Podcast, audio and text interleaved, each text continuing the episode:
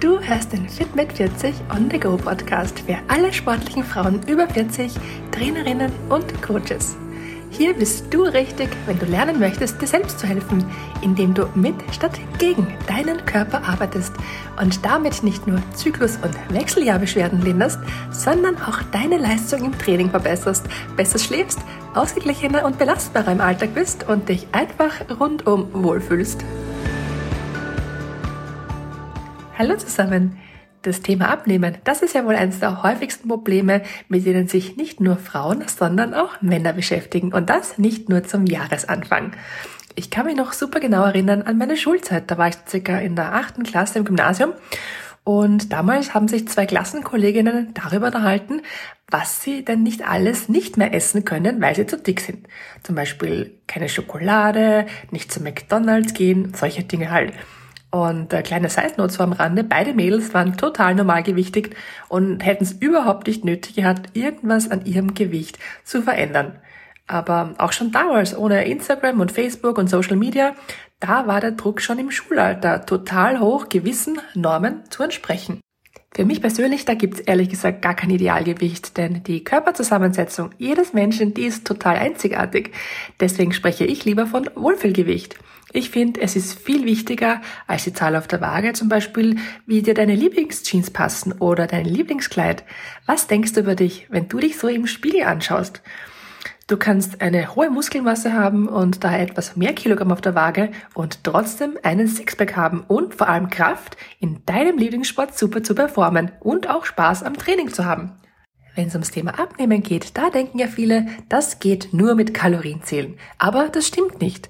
Natürlich, am Anfang ist es vorteilhaft, sich eine App aufs Handy zu laden, alles ein paar Wochen einzutragen, was du isst und was du trinkst, aber nicht, damit dieses Kalorienzählen ein ständiger Begleiter in deinem Leben wird, sondern damit du ein Gefühl dafür bekommst, was du alles so zu dir nimmst und vor allem auch, damit du siehst, ob du wirklich genug Kohlenhydrate, Proteine und Fette aufnimmst.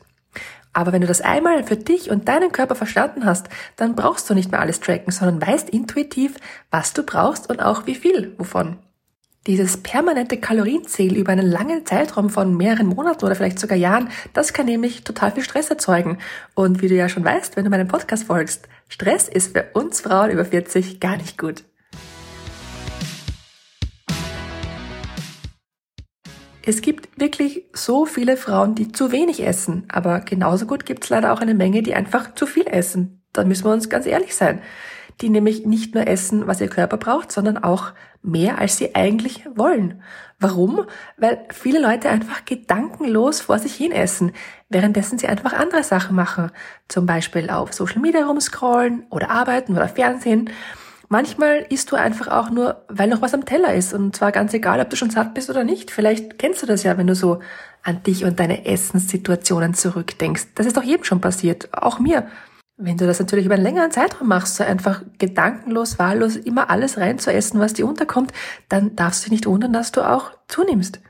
Wenn du die richtige Menge essen möchtest, die deinen Zielen und deinem Körper entspricht, und zwar ohne Kalorien zu zählen, dann finde ich es am wichtigsten, erstmals zu lernen, wie viel dein Körper an Essen überhaupt braucht. Und zwar in Kombination mit deinen Zielen, die du dir selbst gesetzt hast. Wenn du zum Beispiel abnehmen und gleichzeitig Muskeln aufbauen möchtest, dann wird das anders sein, als wenn du dein Gewicht halten und mehr Muskeln bekommen willst. Es ist nämlich nur ein ganz kleiner Schritt zwischen genug gegessen zu haben und zu viel gegessen zu haben. Oftmals liegen da nur wirklich ein paar weniger Bissen zwischen Satt und Überessen. Und deswegen darfst auch du gerne lernen, in dich reinzuhören und ein Gefühl dafür zu bekommen, wie du dich während des Essens überhaupt fühlst. Natürlich ist es nicht immer einfach drauf zu schauen, wie man sich ernährt und wie man sich gerade während des Essens fühlt, aber gerade wenn es mal wieder schnell gehen muss, zum Beispiel wie oft in der Mittagspause im Büro, da ist man oft sicher mit den Gedanken ganz woanders als wirklich bei sich selbst. Und weil es für dich allein vielleicht gar nicht so einfach ist, deswegen möchte ich dir gern in dieser Podcast-Folge ein paar Tipps verraten, wie du einfacher merkst, ob du schon satt bist, wie du sozusagen deinen persönlichen Essens-Sweet Spot, also dein persönliches Sättigungsgefühl so für dich entdeckst und nutzt, dass du nach jedem Essen zufrieden bist und dass dich dein Essen beim Erreichen deiner Ziele auch unterstützt. Starten wir also los, indem du dir eine Skala von 0 bis 10 vorstellst. Auf der einen Seite bei 0, da hast du ganz, ganz extremen Hunger. So als hättest du tagelang nichts gegessen und wärst schon fast am Verhungern. Und auf der anderen Seite bei 10, da bist du mehr als satt, kannst keinen Bissen mehr runterbekommen und fühlst dich total überessen. Bis zu welcher Zahl du bei jedem Essen wirklich essen sollst, das hängt von deinen persönlichen Zielen ab, aber auch davon, wann du das letzte Mal gegessen und wann du das letzte Mal trainiert hast. Im Idealfall befindest du dich nie bei 1 und auch nicht bei 10, sondern pendelst dich irgendwo in der oberen Hälfte ein.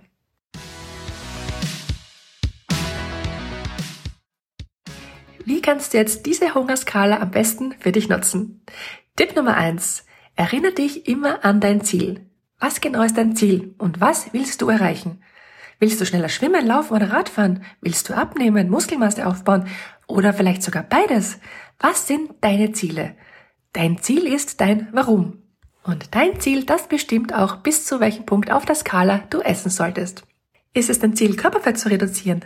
Dann empfehle ich dir, so lange zu essen, bis du bei einer 7 auf der Skala angelangt bist. Das heißt, du bist dann nicht mehr hungrig, fühlst dich zufrieden und fühlst dich gut, aber du könntest noch ein bisschen mehr essen. Und es würde jetzt auch gar nichts ausmachen, gleich nach dem Essen einen flotten Spaziergang zu machen. Wenn du deine aktuelle Körperzusammensetzung beibehalten willst, dann isst regelmäßig, bis du bei einer 8 auf der Skala angelangt bist. Das ist dann, wenn du richtig gut satt bist, aber du weißt, wenn du jetzt weiter essen würdest, dann wäre es ganz schnell so viel, dass du dich nicht mehr wohlfühlen würdest. Und wenn es dein Ziel ist, Gewicht oder Muskeln zuzunehmen und auch du schon länger trainierst, dann empfehle ich dir, bis zu einer 9 auf der Skala zu essen. Also bis du richtig satt bist, an der Grenze zu übervoll. Bei einer 9, da hast du dann keine Lust mehr auf einen Spaziergang und möchtest stattdessen lieber einfach nur relaxen. Ganz, ganz wichtig, oft liegen wirklich nur ein paar Bissen, so drei bis fünf Bissen zwischen einer 7 und einer 9. Beobachte das selbst mal gern bei dir. Tipp Nummer zwei. Übung macht den Meister. Wie schon angesprochen, es ist nicht immer einfach, sich wirklich Zeit für sein Essen zu nehmen. Damit du auch wirklich in dich reinhören kannst und spürst, wie satt du schon bist, empfehle ich dir deswegen drei Dinge. Erstens, versuche wirklich ungestört zu essen. Also nicht vor dem Bildschirm, nimm dein Essen mit in die Kantine oder iss in der Kantine oder nimm dein Essen mit in einen anderen Raum, wenn du in der Arbeit bist oder geh, wenn du im Homeoffice bist, auch wirklich in ein anderes Zimmer, aber iss nicht vor deinem Computer. Nummer zwei. Leg dein Handy während des Essens weg. Und mit weg meine ich wirklich weg. Also am besten zum Beispiel in ein anderes Zimmer.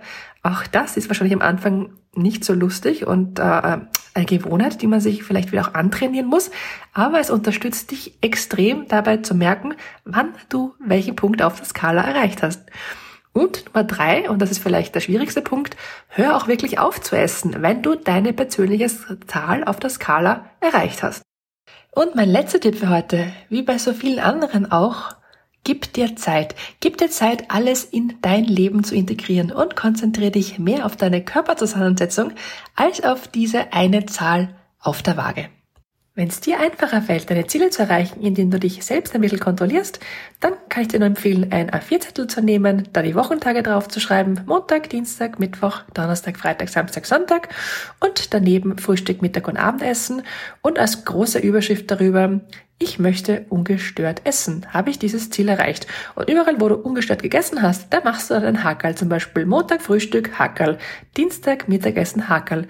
Mittwoch Mittagessen, Strich. Habe ich nicht erreicht. Und dann siehst du am Ende der Woche ganz, ganz genau, wie oft du dein persönliches Ziel für die Woche, nämlich ungestört zu essen, auch erreicht hast.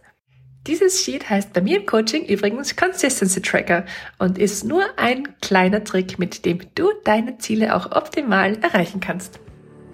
Übrigens, man muss nicht alles im Leben selbst machen. Also, wenn du Hilfe brauchst von einem Profi, dann melde dich doch super gern bei mir.